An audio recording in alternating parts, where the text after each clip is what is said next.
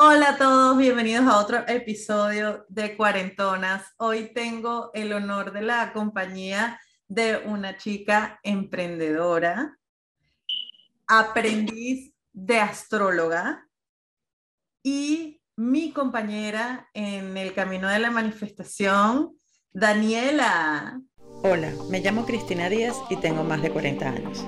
Hoy te doy la bienvenida a Cuarentonas un podcast en el que encontrarás historias, reflexiones y cuestionamientos que nos llevarán a romper los paradigmas de la edad en cada episodio. Bienvenidas. Este episodio llega a ustedes por cortesía del lado de estudio. Creatividad para tu marca. Hola, Cris. ¿Cómo estás?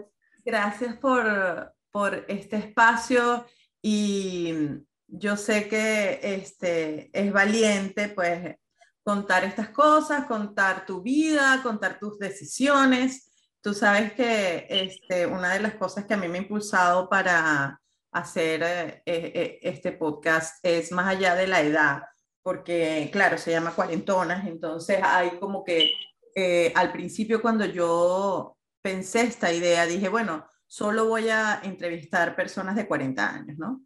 Y después, eh, con, con, los meses y con los episodios, me, me, voy dando cuenta que los miedos o que las situaciones de las mujeres son, no importa la edad.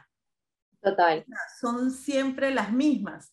Entonces yo te quería preguntar a ti, eh, sé que estás viviendo en los Estados Unidos, sé que eres una persona muy valiente. Yo quiero hablar de eso, yo quiero hablar de las decisiones.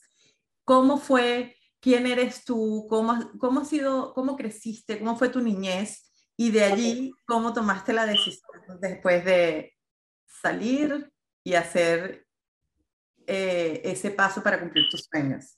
Bueno, pues estoy, muchas gracias por invitarme, de verdad me siento honrada, te honro, te valoro y te amo. Ah, este, bueno, yo soy colombiana, eh, vivo, viví en Bogotá, nací en un pequeño pueblo de, de, Colombia y pues toda mi vida estuve como entre el pueblo y, y, Bogotá, ¿sí? Entonces siento que de alguna manera tuve como la mejor crianza y la mejor versión de los dos mundos porque nunca fue como solo ciudad y nunca fue como solo rural, sino que eso me, me abrió los ojos a que hay dos partes, ¿no? Que hay como mucha vida natural y también mucha, mucho crecimiento social, por decirlo de alguna manera. Eh, estudié finanzas y comercio exterior. Eh, dentro de la carrera dije como, esto no es lo mío, pero no sabía que era lo mío. En quinto semestre le dije a mi mamá como, no, no quiero estudiar esto, me quiero, ir a estudiar, quiero estudiar psicología. Y mi mamá me dijo, tú estás loca, uno termina lo que empieza. y si tú quieres estudiar arquitectura, quieres hacer astrología, quieres hacer lo que quieras, hazlo, pero después de que, de que termines.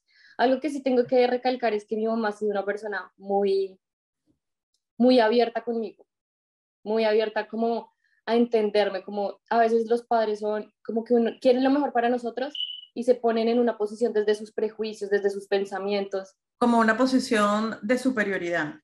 No de superioridad, pero como yo ya pasé por esto, haga las cosas de esta manera, así como de control o, de alguna manera. Mi mamá, en cambio, ella se, se desprende de todos sus prejuicios para dejarme caminar sola, por decirlo de alguna manera, como la libertad de ser, ¿sí? Eso fue como, yo creo que fue una de las cosas que más... Qué bonito esa frase, la voy a anotar.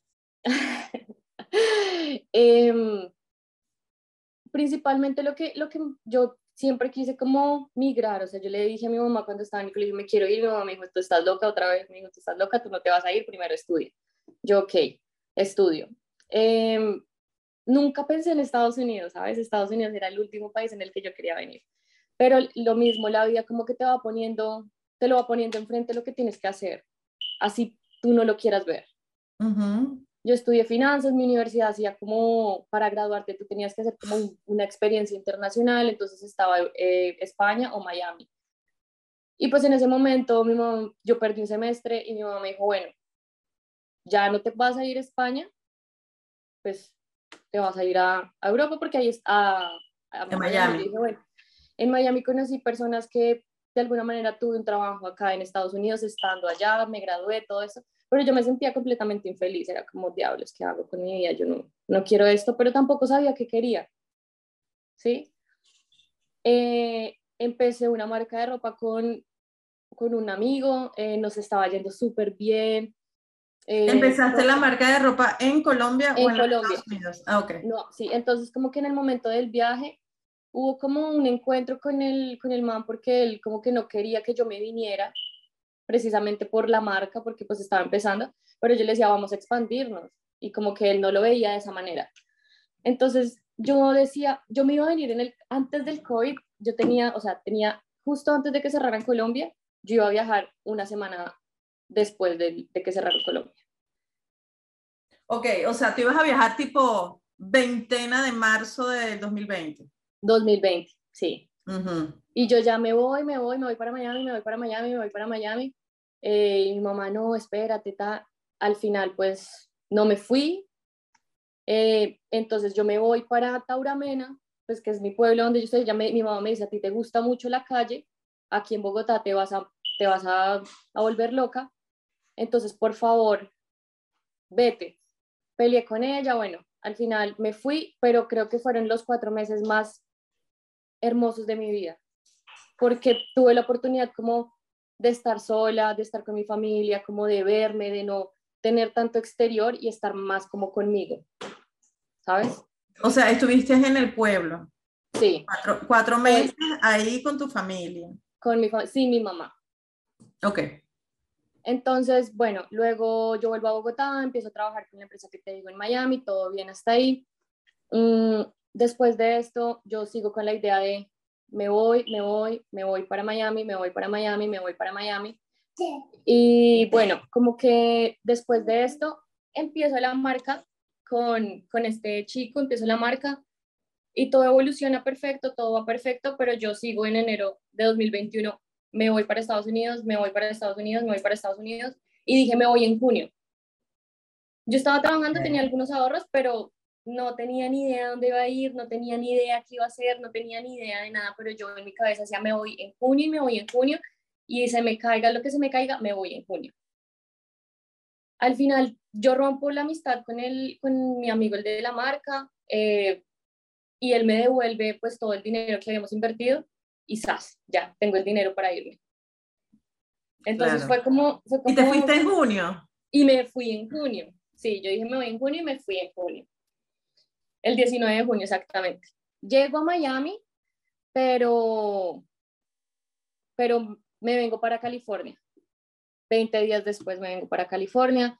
Acá, bueno, acá llegué como, realmente yo no sabía qué venía a hacer, yo no sabía nada, yo simplemente dije, yo voy a buscar qué es lo que yo quiero hacer en la vida. Ajá, pero tú, lleg- tú dijiste, este, me voy para California a llegar a casa de alguien. Sí, Ah. claro, claro. Yo tenía un amigo que casualmente nos hablamos después de como 10 años de no hablar. Me dice, hey, precisamente por la marca, me dice, "Hey, yo quiero una camisa de esas. Y yo le digo, ok. Y luego le dije, oye, mira, estoy buscando dónde vivir. Tú sabes de pronto dónde puedo rentar una habitación. Y él me dice, yo te rento acá habitaciones en donde estoy.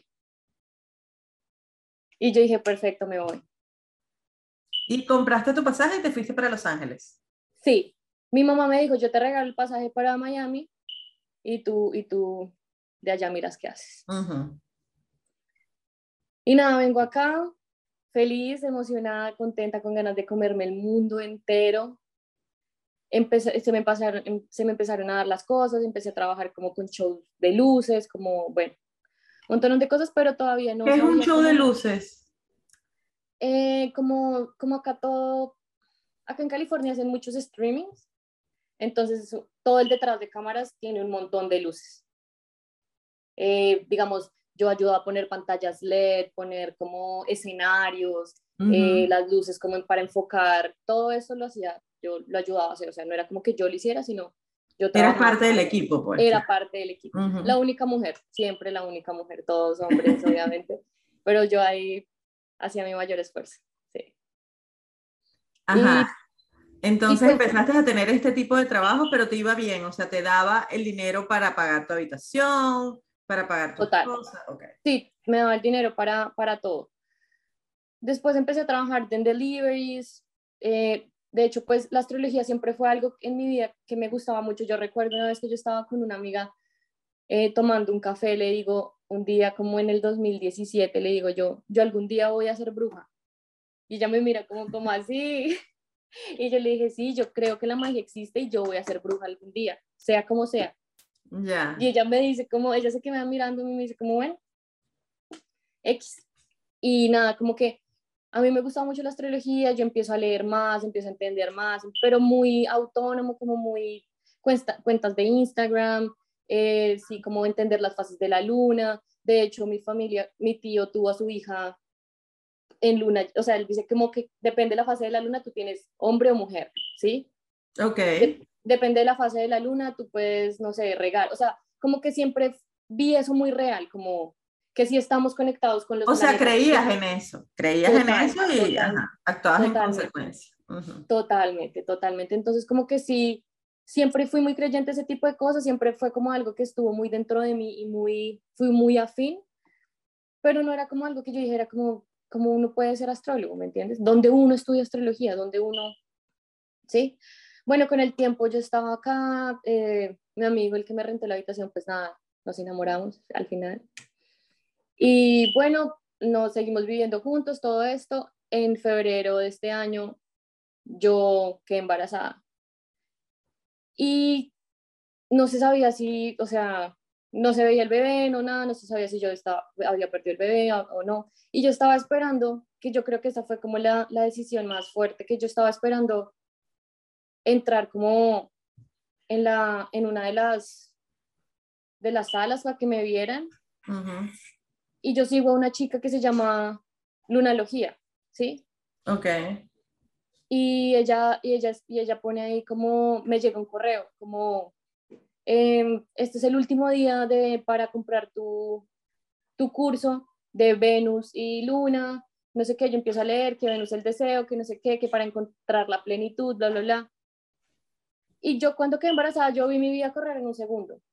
Yo dije, no puede ser porque a mí.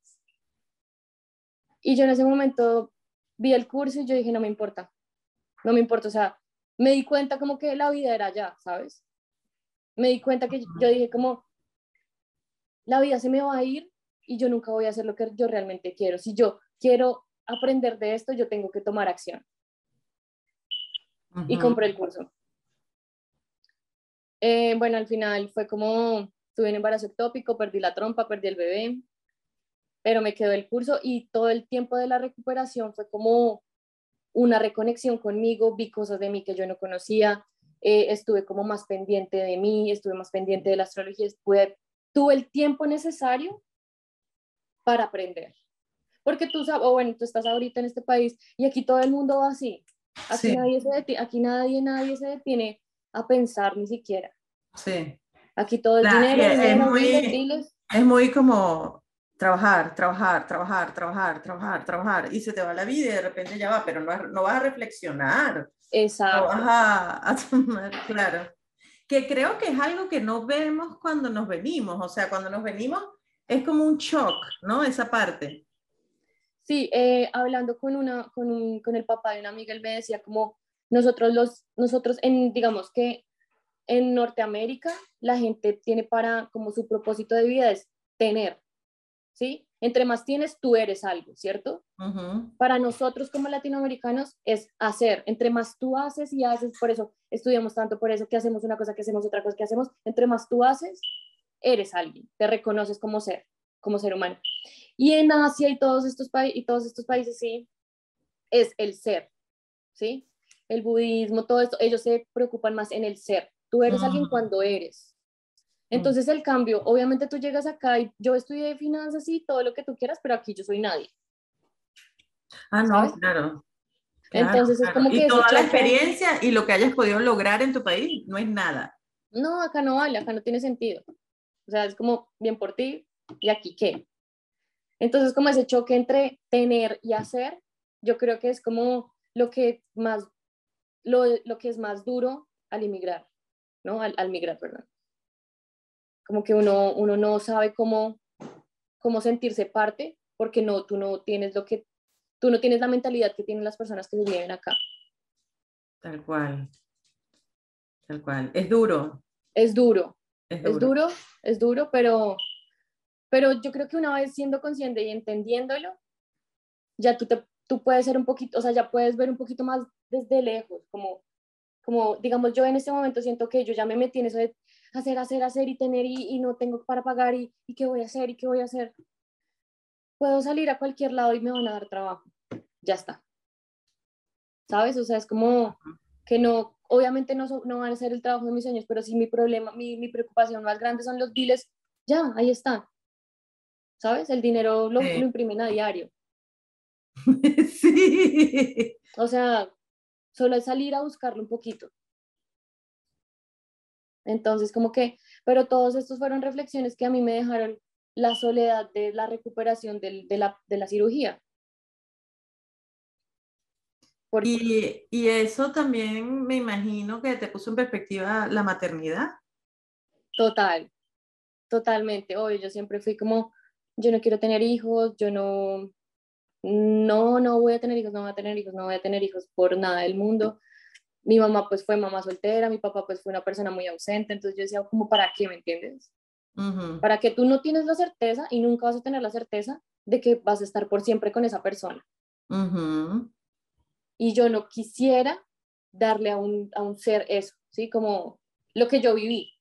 Y ahí es cuando, digamos, yo me pongo en la posición de mi mamá. Ella no quería darme lo que ella vivió. Y así es como una cadena de no te quiero dar lo que yo viví, te doy otra cosa, pero te falta, sí, o sea, es como una cadena interminable. ¿Y ahora cómo piensas? Ahora a mí me gustaría poder mostrarle a un baby como la diferencia de que la vida es bonita, ¿sí? Y que se vale soñar y que se vale crecer y que se vale sentir. Entonces, sí, sí ves en un futuro tener un hijo. Sí, en un futuro. Claro, claro, claro, en un futuro, de hecho. Qué bonito. Ok, entonces esta etapa de que fue como una situación lamentable, pero al mismo tiempo fue una etapa en la que te estabas recuperando, que al final del día, como todo, siempre tiene una parte positiva que fue como reencontrarte con tu propósito, o por lo menos comenzar a buscar el propósito. Sí, porque... Entonces te conseguiste con la, con, con, la astrología en ese momento. Sí, porque digamos que era, yo no sabía qué hacer, o sea, desde el primer momento yo no supe qué hacer. Cuando yo estaba en el colegio incluso, te dicen, ay, ¿qué vas a estudiar? Todas mis amigas sabían que iban a estudiar, yo no tenía ni idea, o sea, yo decía, a mí me gusta el dinero, pero ¿qué? Sí, a mí me, o sea, ¿qué? Entonces yo dije, no, pues finanzas, ¿no? Yo soy buena con los números, me va bien. En las pruebas como psicotécnicas y eso que te, era como tú eres apta para todo, pero que te gusta. Y yo, pero no sé, no sé qué me gusta. Y este curso precisamente se trataba de eso, como de cómo encontrar, de cómo encontrar la plenitud, como es dándote lo que tú necesitas y supliendo tus deseos. ¿Cierto? Entonces, ha sido de mucha ayuda para mí porque es, es como poder conocerte cuando tú te entiendes y te conoces, puedes darte precisamente lo que tú necesitas. Ya sabes lo que tú necesitas, no tienes que pasarte la vida preguntándote. Es como, ok, y, y te das cuenta. Ok, entonces comenzaste en este camino de la astrología. ¿Por, dónde, ¿Por qué parte del camino vas? ¿Cómo así? O sea, comenzaste a transitar el camino de la astrología y empezaste con este curso que te compraste el día justamente que todavía no sabías si te iban a operar, si no te iban a operar, qué había pasado y te lo compraste y dijiste, bueno, la vida es hoy. La vida es hoy, me lo voy a comprar. De allí, bueno, lamentablemente te operaron y entonces estás en esta etapa que, que bueno, tú no sé si viste la película de Frida Kahlo, de... Bueno, en general, todas las personas que pasan por momentos en donde están solos y en donde se están recuperando, no hay mucha movilidad, la creatividad se vuelve como a mil y es siempre un antes y un después de Sí, total. Incluso yo empecé a dibujar también, escribir, todo, o sea, como botar, soltarlo todo porque adentro me, me iba a volver loca. ¿Cuánto tiempo fue esta recuperación? Dos meses. Wow. Fue un mes, un mes estando como casi en casa y otro mes eh, entre salir a trabajar, no salir a trabajar, salir a trabajar, no salir a trabajar. Pero como emocionalmente me sentía devastada. Como que sí, mi cuerpo ya estaba mejor, mi cuerpo respondió muy bien, pero emocionalmente yo me sentía chiquitica. Chiquitica. ¿Fuiste a terapia? Sí. Qué bueno. ¿En, en qué te ayudó la terapia? Eh, realmente como para abrir mi círculo. El, la, la, terapia fue más como tú no puedes encerrarte solamente en ti ni en mm. tu pareja, porque el mundo es gigante y la red de apoyo tiene que ser grande. Tú vienes de, de, estar con muchas personas alrededor tuyo que llegar a estar sola, sin, o sea, no tienes acá a tu mamá que te va a paladear, no tienes a nadie que te va a paladear. Necesitas tú buscar y ampliar tu círculo en donde tú puedas tener una red de apoyo más grande. ¿Lo hiciste? Sí, sí, sí, la verdad, sí.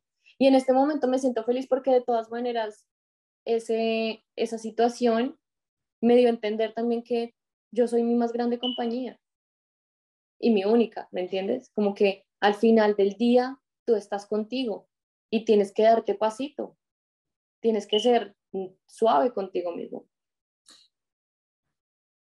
vi que, em, eh, o sea, eh, eh, generas contenido, ¿verdad? En redes sociales. Y mm, me gusta mucho y quería saber cuáles son tus aspiraciones con, con eso y cuánto tiempo le dedicas a crear contenido en redes sociales. Bueno, pues tengo como varios proyectos, ¿sabes? Tengo con, con lo, de, con lo del la operación y todo esto, empecé a hacer collages, empecé a dibujar, empecé a ilustrar. Y es como algo que lo hago no porque tenga un fin en específico, sino simplemente porque me sale del corazón. Literalmente porque me sale del corazón. Pero lo hago cuando me nace. Tengo otra que es donde hablamos con mi mejor amiga y damos como pensamientos recordatorios. Porque a veces el journaling es importante, pero tú a veces no tienes tu papel para escribir tú, que tienes todo el tiempo tu teléfono, una nota de voz, cualquier cosa. Entonces yo dije, pues grabarme. Más allá de darle a las personas, es un recordatorio a mí misma porque a veces yo me veo bien, diciendo eso y yo digo, tengo razón, ¿qué estoy haciendo? qué puta, qué buena soy. No, pero por ejemplo. está buenísimo, me encanta, no, en serio, me reí, pero es verdad yo tenía muchos nervios de venir acá, yo decía, pero, ok, yo, tengo yo tengo conocimientos de astrología, yo sé lo que, o sea, yo sé, pero me da miedo porque, sí, no, no, yo no he hablado así en público. Entonces me puse a ver los reels y mi mejor amiga decía como, cree en tus capacidades, cree en tu inteligencia, cree en tus conocimientos, porque si tú no lo crees, ¿quién lo va a creer? Tienes que empezar por creértelo tú. Literal. Y yo dije, esto me sirvió, me sirvió haber visto eso. Entonces, a mí se me hace que es un proyecto muy bonito porque finalmente yo le dije a ella, hagámoslo, no esperando que nos sigan mil personas, no esperando que llegue, no, hagámoslo porque nos nace y no sigamos como, porque un plan de marketing o algo así tiene que ser estratégico, ¿no? Esta semana vamos a publicar lunes, miércoles y viernes, vamos a hacer, subir tres historias, vamos a hablar de estos temas, tú sabes. Yo le dije, no lo hagamos de esa manera, hagámoslo lo que vivamos ese día, si queremos compartirlo, lo compartimos. Literal, qué bueno. Y ha sido así. Y ha, sido como orgánico. Totalmente, y ha, sido, y ha tenido una acogida muy, muy grande porque no, yo no lo he compartido, ¿sabes? O sea, en mis redes sociales yo no lo he compartido. Todos los seguidores que tenemos han sido personas random que han... han Por favor, compártelo aquí. ¿Cómo se llama? Se llama Consejos que nadie pidió. Consejos, raya al piso, que nadie pidió. Todo pegado que nadie pidió. Sí, que nadie pidió pegado. Ok, listo. Ok. Lo voy a poner en los comentarios del... Oh my God. Bueno, sí, acepto. Ah. Este, también hemos, hemos recibido comentarios súper ofensivos, como, ay, bueno, la gente, ¿no? Finalmente. Yo dije, ¿cómo, ¿cómo, ¿cómo lidias con los comentarios negativos? ¿Cómo lidias con el hate? ¿Sabes? No, no sé si sea bueno o malo, pero yo elimino el comentario. Es como, una vez le respondí a un chico como, hey, no, no, nosotras no estamos acá para hacerte sentir bien o mal, simplemente estamos compartiendo lo que nos sale del corazón y pues yo creo que si no te gusta simplemente sigue scrolleando. No hay pedo, sigue, sigue con tu vida. Ah, esto es una plataforma digital en donde todo el mundo puede compartir y yo le dije, precisamente, precisamente por eso nosotras estamos haciendo esto, porque no es... Claro. O sea, pero nosotras preferimos como borrarlo, ¿sabes? Bueno, esto no, no darle atención. Claro. Yo siento que es como gente, no sé por qué, me da, me da tristeza como que haya tanto odio, como tanto, porque no, mírate tú, deja de mirar a otro, mírate tú, no te gusta, sigue. Hoy, creo que fue hoy, estaba viendo un reel o un pequeño video de Gary Vee. ¿Sabes quién es Gary Vee?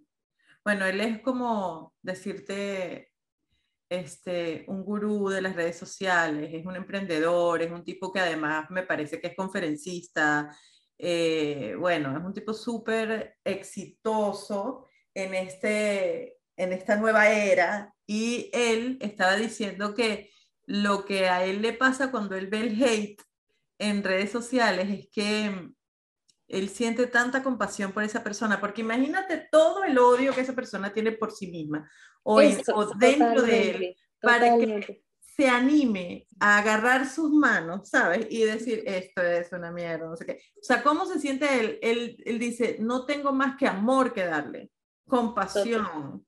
O sea... Totalmente. De hecho, en un momento yo como que me enojé y yo iba a responder feo y luego yo dije, pero ¿por qué me voy a desgastar haciendo lo mismo que él? O sea, ya no, no, no, no tiene relevancia en nosotras. Es como nosotras estamos con las personas con las que resonamos. Si hay gente que le gusta, qué lindo, qué bonito, qué rico, ya está. Si no, está bien, o sea, uno no está acá para gustarle a todo el mundo. Literal, no, no, no somos para gustarle a todo el mundo y está bien. Eh, por eso hay otras personas para que le gusten esas personas que tú no les gustas y ya, ¿no? Exacto. Claro. Para todo hay cliente. Para todo, claro, total. Este, Dani, una pregunta. Entonces, específicamente, cuando tú descubres la, la astrología, ¿en qué te ha ayudado? A conocerme. Completamente a conocerme, a conocer al otro, a conocer, a poder entender desde qué perspectiva ve la persona la vida, ¿sabes? Porque cada persona tiene sus propios ojos y cada persona ve de una manera y siente y entiende de una manera diferente. Lo que para mí es estabilidad no es para ti estabilidad. ¿Qué signo eres? Yo soy Aries. ¿Y tú? Yo soy Pisces. Oh, es lindo. Yo soy, mi luna está en Pisces. Lo que pasa es que no, la gente cree astrología es el horóscopo, ¿sí? No es, no es así. Astrología es cuando yo nací, no es solo eso. Tú, así como cuando tú naces tienes una huella dactilar, cuando tú naces tienes una huella astrológica, ¿sí? Es solo para ti y todo eso también depende de todas las vivencias que tú has tenido a lo largo de tu vida, ¿sabes? Entonces, y digamos que nosotros no tenemos muy en cuenta que nosotros en sí somos dualidad, o sea, no hay día sin noche, no hay luz sin oscuridad. Entonces hay signos, por ejemplo, el agua y el fuego, ¿sí? Chocan, pero yo, por ejemplo, soy agua y fuego. Yo soy fuego, pero siento como agua. ¿Me entiendes? Entonces es como esa lucha constante contigo misma, que tú no sabes si quieres esto o quieres otra cosa, te sientes bien estando afuera, pero necesitas estar adentro. ¿Ves? Y es esa guerra que no te permite a ti conocerte ni ser, ni liberarte de todo eso, porque te, cuando tú te comprendes, dices, ok, esto soy yo, ya sé cómo, cómo, cómo quererme, pues, cómo, cómo cuidarme. Entonces, básicamente, lo que, lo que yo he aprendido y lo que, en lo que yo me enfoco y en lo que pues a mí me gustaría ayudar a las personas es como, date lo que tú necesitas, como tú sientes que es tu luna, tú como sientes es tu luna todos tenemos la luna en un signo, ¿sabes? De esa manera tú sientes. Esa es la manera. Que no es el ascendente. No, tú tienes. El ascendente es otro. El ascendente es otro, sí. Ah, ok. El ascendente es el signo que estaba cuando el sol estaba saliendo. O sea, el, la carta astrológica es como un reloj, ¿sabes? Entonces, cuando tú naces es cuando, ¿dónde está el sol?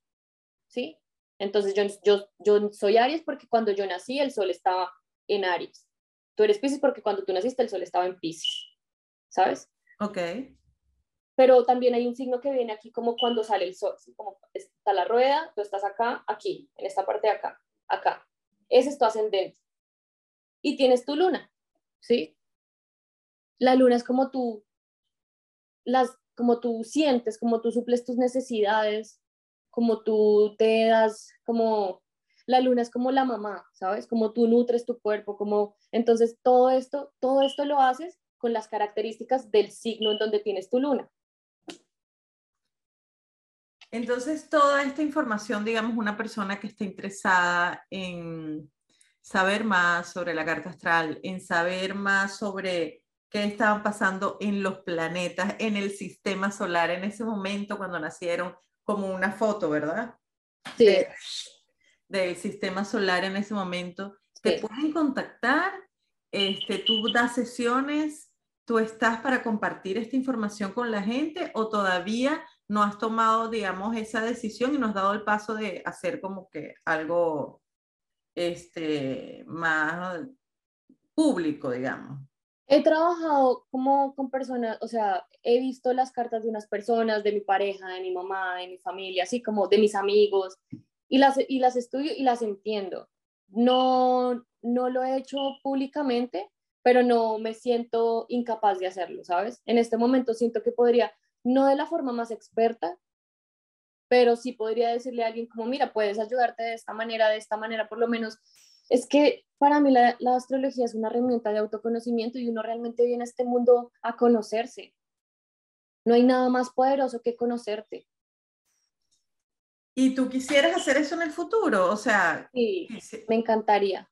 Me encantaría. Yo creo, yo entendí, creo que entendí en este, en este últimos, en estos últimos seis meses, bueno, ya casi siete, que mi propósito en la vida es ayudar a la gente a sentirse mejor y a verse mejor, como que, digamos, yo pues tengo una marca de skincare y también todo esto ha sido como siéntete tú y, siéntete feliz en lo que tú eres, en lo que, en lo que das, ¿sí? Es importante, es importante sentirse y también verse bien. Eso, pero sí. Entonces, este, digamos que Dani consiguió en la astrología una herramienta para conocerse a ella, pero también a, través de, esto podría este, convertirse, digamos, como en un propósito, en una empresa, en algo más, más grande a futuro. ¿Cómo te ves de aquí a cinco años? Oh my God. Esa pregunta siempre me ha parecido tan difícil. Bueno, la verdad, en cinco años yo siento que voy a sentirme mucho más plena conmigo misma. Siento que ya voy a sentirme mucho más abierta y confiada a todo lo que yo soy, todo lo que tengo para compartir. Me gustaría mucho, por ejemplo, mi marca de skincare que pueda estar más posicionada en Colombia y poder traerla acá. Me gustaría mucho eh, seguir creciendo, espiritualmente también, seguir aprendiendo más, poder ayudar a muchas personas con todo esto de, sentirse y verse mejor. Eh, por lo menos, sí, un, em, por lo menos ya en, cinco años haber tenido personas que me digan, Dani, gracias. Gracias, me, me salvaste este minutico de vida. Entendí esto, me caché en esto. Gracias. Sí, como eso realmente. Poder poder ayudar, como que ya poder en cinco años quiero estar ya utilizando todas las herramientas que yo he estado aprendiendo para que otros también se sientan bien. Tú sabes que este, yo que he hablado con bastantes mujeres de más de 40 años y yo que tengo 43, este, hay como, siempre les pregunto, ¿qué te dirías a ti de 20 años, no? Entonces, este, bueno, muchas me dicen, dale, no lo pienses tanto, sé más valiente, este, no vale la pena, dale, sin miedo. Entonces es como algo en común, como algo en común es como, como que ¿por qué tienes tantos miedos, no? ¿Por qué te, te, te detenías a sobrepensar las cosas? ¿Tú cómo ves eso? ¿Cómo ves cuando, o sea, con todo esto que ya tú sabes y con como las decisiones que tú mismo has tomado y lo que has aprendido y, y, las cosas duras que te han pasado, ¿cómo tú crees que van a ser tus 40? Yo creo que van a ser unos 40, oh my God. Voy a seguir, voy a seguir aprendiendo, obviamente, pero creo que va, a ser una Dani mucho más segura de sí misma, mucho más confiada también, como mucho más, con mucha más certeza. Porque yo siempre, yo en cambio siempre he sido muy valiente, ¿sí? Como a veces sin pensarlo. Muy ariano de mi parte, por ejemplo. Sin pensarlo, me voy de cabeza, como nos toque, ¿sí? Pero, pero sí, también siento que, que me ha dado mucho látigo, como como no estás haciendo lo que deberías hacer, no, no, yo siempre quise como, como lo quería todo ya. Para mañana yo ya quería casa, carro, el mejor trabajo, eh, ayudar a mi mamá, que mi mamá deje de trabajar, pero pues es como, mierda, tengo 20, ¿sí? No puedes hacerlo todo. claro, claro. Pero sí, creo que realmente es eso, como que me voy a ver, me siento que a los 40 voy a estar muchísimo más segura de lo que yo soy y sin presionarme tanto. ¿Qué opinas de, de las mujeres de, de, de 40 años que, que conoces? ¿Qué, ¿Qué, qué, consejo le darías? Que dejen de vivir para otros. Mi mamá tiene 40, mi, mis tías tienen 40 y siento que pues que estas son las mujeres más cercanas que tengo, ¿no? Y todas están en la misma edad. Y siento que dan mucho a los demás y no se dan a ellas. ¿Y por qué crees eso que eso pase? Creo que es cultura, creo que también a la mujer se le ha enseñado a eso, a dar, a dar. Y tú naturalmente estás para eso, para dar, ¿no? Pero, por ejemplo, lo que, o sea, no sé, esto es cliché, ¿no? Pero hay dos ojos para afuera, ninguno para adentro. Casi nunca te ves, casi nunca te ves. Entonces yo siento que, por ejemplo, a las mujeres de mi familia, ¿no? Como que mírate, ¿sí? Como, como date tiempo para ti, como no, sí, ese, siento que eso es como algo que uno como mujer tiene que, sobre todo las mamás, se olvidan, o sea, no te olvides de ti, tú, tú eres un ser, o sea, no dejes de ser lo que tú eres por, por un título como ser mamá o ser esposa, o, si me entiendes, o, o por una profesión, sino como no te olvides de ti, de ti. ¿Qué opinas de, esa, eh, bueno, en las redes sociales y esa gente que dice la generación de cristal? Nosotros somos la generación. Ajá. Como que todo les molesta. Este, yo tengo una opinión, pero me gustaría escuchar la tuya sobre esto. Yo, yo creo que más allá de que todo nos moleste, yo creo que pudimos de alguna manera tenemos un poquito más de voz, ¿no? Un poquito más de voz para decir precisamente esto no me gusta. Por ejemplo, mi mamá, mi mamá no tuvo la oportunidad de decir esto no me gusta. Entonces, eh, todos no era que no les molestara antes, era que no tenían la oportunidad de decirlo, o la valentía, o, lo que fuese, ¿sí? En este momento son, es más como mi palabra vale y a mí no me gusta esto. Eso es lo, así lo, así lo veo yo yo creo que todas las generaciones tienen mucho, muchísimo, tanto bueno como malo. Por ejemplo, la generación más arriba, no sé, mi mamá, son personas muy, muy consistentes. Nosotros, por ejemplo, somos personas menos consistentes, precisamente eso porque tenemos más libertad de ser. Sí, hay cosas que se valoran. Por ejemplo, en mi generación se valoraba mucho eh, por ejemplo, en el ámbito laboral se valora los años, la estabilidad que vayas a lograr en un trabajo, que se vea que, que, estás tres, cuatro, cinco años en un trabajo. Pero mm, las generaciones de ahora valoran más como que, bueno, esto no lo estoy disfrutando. Exacto. O fíjate, ya ahorré para mi viaje. Chao. O fíjate, ¿sabes? O sea, trabajan, pero no en función de una carrera Exacto, sino en función de un disfrute o de una meta o de algo que quieren hacer en el momento. Sí, en el, sí, total, total, eso yo también lo veo de esa manera, como que estamos un poquito ya, digamos que lo, lo, lo básico de, de, tener un trabajo en, en el que tú puedas crecer, pero sea el mismo siempre, sí, como el, la compañía, en esta empresa quiero trabajar, ser el gerente de esta empresa, ser el, ¿sí me entiendes? Eso ya o sea, empezar y pasar a, eh, este, antes de 30 tengo que estar en este punto y después tener en casa, este, tener el carro, tener, ajá, exacto. Ya nosotros es más como, no quiero tener casa, carro, bueno, pues puede que haya muchos que sí, pero es más, por ejemplo, a mí me parece, yo quisiera comerme el mundo, o sea, conocer, porque al final tú te vas a la, tú te mueves y ¿qué te llevas? Nada. Este, lo bailado es lo único que te lleva. Nadie te quita lo bailado, lo comido, lo tirado.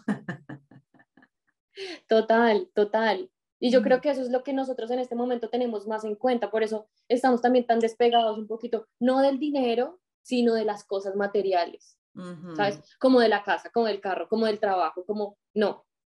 Es más como a conocer, vamos, vamos a tirarnos a comernos el mundo porque al final la vida es una y qué, y yo pienso eso de la generación de cristal también, que es como que son los únicos que se han atrevido a decir, ¿sabes qué estás transgrediendo mi libertad yo, y de poner un límite y decir hasta este punto y ya está bien, no me interesa. O sea, ¿sabes? Entonces es como que eh, yo recuerdo una, una experiencia este, en la que me dijeron, ah, es que tú eres de vidrio, para no decirme de cristal. Y yo sí, soy de vidrio, pero la verdad era que yo estaba tratando de poner un límite. No es que yo soy de vidrio, es que esto me está haciendo sentir mal y no me gusta. Y creo que era súper valiente de mi parte, pero este, hay como, como esa mala imagen eh, de que se están quejando todo el tiempo, ¿no? Sí, total, como... Porque pues, o sea, yo pienso también que el mundo, como cómo ha funcionado hasta el momento, obviamente el 2020 fue como un cambio totalmente de estructuras y de absolutamente todo, pero las cosas como han funcionado al momento han sido un poco egoístas para el ser humano, ¿no? Tanto para la mujer como para el hombre. Para, sí, entonces como que nosotros, o bueno, la gente, eso es lo que pienso yo, venimos un poquito como, hey, esto no me gusta, no me siento cómodo con esto, porque no se puede mejorar, porque no se puede cambiar. Por ejemplo, yo siento que ahora en este momento aceptamos mucho más las diferencias que antes. Pues justo estaba pensando eso, estaba pensando, por ejemplo, en, no sé, en este, esta película que acaba de salir donde hay un beso. De Ajá, donde hay un beso de dos mujeres que no pasa nada, que es como que 30 segundos. Y y bueno, ha generado polémica, pero la verdad es que una empresa, que una corporación se ha atrevido a hacer la película donde esto aparezca, es como que para mí demasiado avanzado. O sea, antes no. Oye, eso ha sido un escándalo. Pues, Ahorita es un escándalo, pero... pero en otro momento yo creo que ni se atreven a hacerlo. Porque precisamente es más normal ahora y yo no creo que antes no hayan habido personas homosexuales, no creo, pero no se habían sentido en la libertad de poder expresarlo. Por ejemplo, no sé si tú te has visto esa película de Turner, que es la persona que creó la computadora en, la, en, la, guerra, en la guerra con, para vencer a los nazis, para vencer a Alemania, tuvieron que crear una computadora como para como descodificar los códigos que tenía tenían los nazis, este señor que creó la computadora era homosexual. Y a pesar... Sé cuál es, pero no la vi. A pesar de que, y a pesar de que el man literalmente terminó con la guerra, o sea, el man creó, creó lo que ahorita, gracias a lo que él creó, tú y yo nos estamos viendo en este momento. ¿Sí? Todo partió de ahí. A pesar de todo eso, al man lo condenaron y le dieron hormonas para bajar su libido sexual eh, lo atacaron, al final el man muere por cianuro, o sea, no importa, ¿me entiendes? Es como esa, ese, ese casquito que tú tienes acá, no importa lo grande que tú seas, si eres diferente. Claro. Qué locura. Pensar que es algo, o sea, por ejemplo, tanto tiempo que la iglesia o algunas religiones este, asumían que esto era una enfermedad mental Y trataban, claro, y trataban como de coger a estas personas y lavarles el cerebro o, o con ciertas cosas, digamos, eh, espirituales, quitarles ese, e, ese ímpetu. Y lo que yo entiendo es que la gente nace así. O sea, yo conozco familias que son papá, mamá, así como súper, este, digamos, heterosexuales. y la casa es heterosexual y el hijo no, pues, o sea, y ya, y desde chiquito se veía que iba a ser de esa forma. Y eso, eso no tiene absolutamente nada que ver como con, ah, es que la mamá le dio muchos besitos cuando era chiquito, porque no, porque a mi hermano le dieron muchos besitos y mi hermano no es. no es y a mi hermano le encantan las mujeres. Exacto, ¿no? Y a él no había momento en el que no le dieran besitos, o sea, te lo juro, a mi hermano ha sido un bebé como que demasiado amado y igual, y se crió con puras mujeres y es cero gay. Entonces, este, eso es algo que creo que todavía hay sectores como súper conservadores que no se atreven como a hablar de este tema y admitir y, y todas las pruebas, digamos, que hay afuera que, dicen que esto es de esta forma, pero, pero bueno, la realidad te golpea. O sea, hay un montón de gente que... Y yo, yo no sé si esto es verdad o, o no es verdad. Yo no lo debería decir porque yo no sé si es verdad o no, pero lo voy a decir. Cuando yo fui a Singapur, este, supuestamente en Singapur ser gay está prohibido porque es un país súper conservador, súper, súper, o sea, la cosa más conservadora de este mundo ser gay es prohibido para los hombres, pero para las mujeres no. Esto es lo que no estoy segura. Y, y cuando yo escuché eso, yo me quedé como que... ¿Qué? Qué machista, ¿no? O sea, porque es... Los hombres no pueden ser gay, pero las mujeres gay sí las queremos. Sí, total. yo ah, siempre... queremos ver. Yo le, yo le digo a mi pareja, es que el mundo ha sido creado por hombres para hombres o sea, las leyes, ¿quién las inventó? El hombre. Eh, cuando nosotras tuvimos derecho a votar, o sea, fue un pedo literalmente para que nosotras pudiéramos votar, pudiéramos trabajar, pudiéramos estudiar. Es un mundo hecho para hombres, obviamente. Ay, no, qué rico ver dos mujeres besándose, pero dos hombres gas. Y hay gente todavía, o sea, de mi edad también hay, no, pues a mí yo no tengo nada con la gente gay, pero guácala dos hombres besándose. Uy, pero dos mujeres rico, las ponen en internet, uy, qué rico. ¿Me entiendes? Es como una doble moral que... Sí, sí, sí, sí, tal cual, tal cual. Y, también tiene que ver, por ejemplo, con lo que acaba de pasar aquí en Estados Unidos con la ley del aborto, que es algo como muy este, mm, polémico. Eh, pero tú, ¿qué opinas de eso después de haber pasado por tu experiencia? ¿Cómo, cómo, cómo lo ves después de haber pasado por la experiencia que pasaste y, y de haber vivido esa pérdida? ¿Cómo ves el tema del aborto hoy en día? Yo siempre he estado en pro de que si tú no, si tú no te sientes en el momento, si tú no estás dispuesta, si tú no quieres, eres libre de hacer lo que, o sea, deberías poder ser libre de tomar la decisión que tú quieras tomar, ¿no? ¿Por qué? Uno, porque no estoy de acuerdo como ya en, en, momentos en donde ya el baby es muy grande, pues o sea, te va a afectar tanto a ti como a él. Sí, estás haciéndole como daño a alguien y pues qué triste, pero cada quien tiene sus decisiones. Pero si tú te pones a pensar, ok, sí, que nazcan todos los bebés, ¿sí? Todos los bebés, pero van a nacer bebés en donde una persona no les va a dar el amor que ellos necesitan. Una persona va a estar, por ejemplo, pues yo no, yo no fui un baby que no fuera deseado, ¿no? Pero de alguna manera como yo, por ejemplo, ¿sí? Una familia disfuncional que, ok, yo nací con, yo crecí con amor, yo no estoy mal de la cabeza, bueno, parece, pero sí hay, sí, pero sí hay como falencias dentro de mi, dentro de mi niñez en donde yo necesité a mi papá y no estuvo.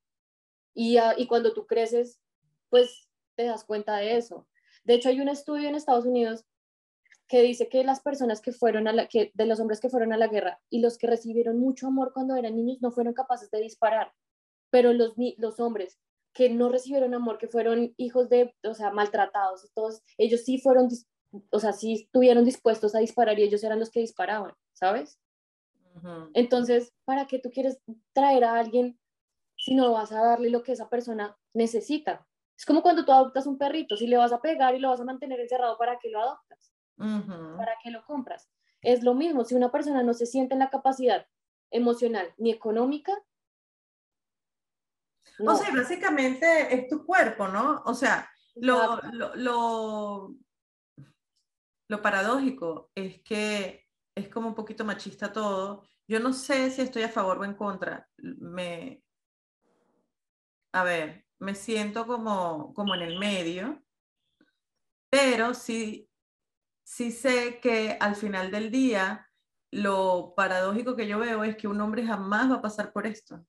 Total, totalmente. Él no, él no va a pasar por, ay, aborto, no aborto, o sea, no va a pasar por, este, por esto. Entonces es tan injusto que se convierta en una discusión de hombres, digamos, ¿no? Cuando este, es sobre el cuerpo de la mujer. Totalmente. Y además que bueno, listo, entonces tengamos todos los bebés, tengamos todos los bebés. ¿Qué va a hacer el? Los mantiene. El man se abre. El man se abre. ¿Qué, quién, ¿Quién carga el bebé? Nosotras. ¿Quién mm. tiene que pasar por el parto? Nosotras. ¿Quién tiene que amamantar el bebé? Nosotras. ¿Quién interrumpe, digamos, interrumpir suena mal, pero quién interrumpe su vida por un tiempo solamente porque tiene que dedicarse, porque esa vida depende 100% de ella? Es la mamá. ¿En qué, ¿En qué momento tú ves, o bueno, deben haber casos? No, no, no estoy como no, eh, claro, hay casos a los hombres, y, de, hecho es lo que debería ser, pero, lo, pero mm, no es la mayoría. exacto, ¿quién tiene que dejar de alguna manera sus sueños? El papi, pues, eh, en medio de, del, del, proveer, del, del, somos una familia de todo, él sale a trabajar y hacer sus cosas, pero ¿quién se queda en la casa cuidando y dejando de hacer sus cosas por darle amor a otro ser? La mami.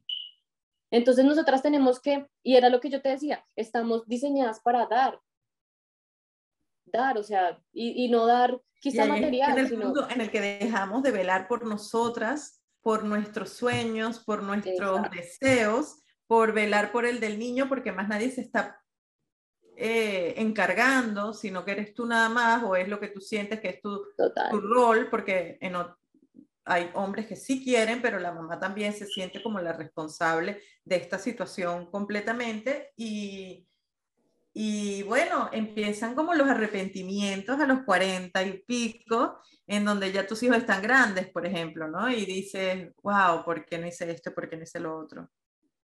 Total, y mira que, digamos, en mi caso, eh, yo creo que fue el caso de mi mamá, ¿no? Yo me vine, mi mamá que vaya sola, como que fue como, ¿y ahora qué? ¿Y ahora qué hago con mi vida si, si, si yo ya, o sea, si ya Daniela no me necesita? ¿sabes? Y tú viviendo tu mejor vida y tu mamá reencontrándose, ojalá lo, el mensaje que, que yo siempre quiero dar en este podcast sobre los 40 es que sí hay tiempo de volver a empezar. Total, y eso fue lo que realmente... hay tiempo. Ajá, y eso fue lo que, lo que mi mamá, eso es lo que mi mamá está viviendo en este momento. Se vio a sí misma después de, de los 19 empezar a dar todo por un baby, empezar a dejar de pensar en ella por pensar en mí. Y ahorita en este momento lo que yo le decía, preocúpate por ti, disfruta, viaja, conoce, sal con tus amigas, emborráchate si quieres, pero vive. Ahora es que falta, imagínate. Ajá. Y además que yo pienso que ustedes están en el mejor momento porque, ok, ya tienes un poquito más de experiencia, ya tienes un poquito más de estabilidad financiera, económica. Total. Entonces ya es el momento como que ya no soy una niña que, que puede cometer muchos errores. Y puedes tomar las decisiones que te dé la gana porque no hay nadie que, o sea, sabes, claro, tal es cual. Como, es como unos nuevos 20, pero más madura, como con más experiencia, menos... Total. Menos inexperta. Total, totalmente. Claro. Así Yo me imagino a los 40 por allá, ya te eh, eh, ah. Dani, ¿a qué le tienes miedo? Porque te veo muy valiente. Mi mayor miedo era fracasar, ¿sabes? Como precisamente eso. Pero entonces, ¿qué es el éxito? Mira, yo decía como yo tengo miedo de fracasar, de no encontrar algo, de verme todos los días frente a un computador haciendo algo que no me hace feliz. Ese era mi mayor miedo. Por eso yo peleaba tanto conmigo, como tengo que encontrar qué es lo que yo quiero hacer, tengo que encontrar qué es lo que yo quiero hacer.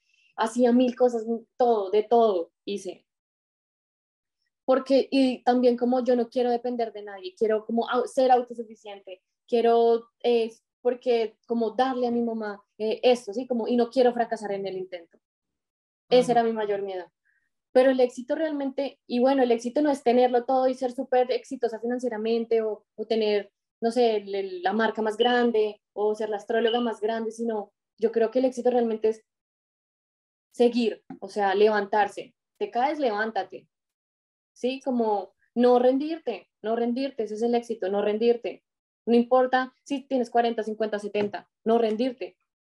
Hace poco vi una conferencia de, de ay, no me acuerdo quién era, era un escritor latinoamericano que decía, a mí me, era un señor muy anciano ya, y decía, a mí me pone muy triste porque la gente después de los 70, 80 ya deja de vivir, ¿no? Como que, vaya, estoy viejo, ¿ya qué hago? Y pues no se trata de eso, se trata de, pues sigues vivo, vívelo hasta el final.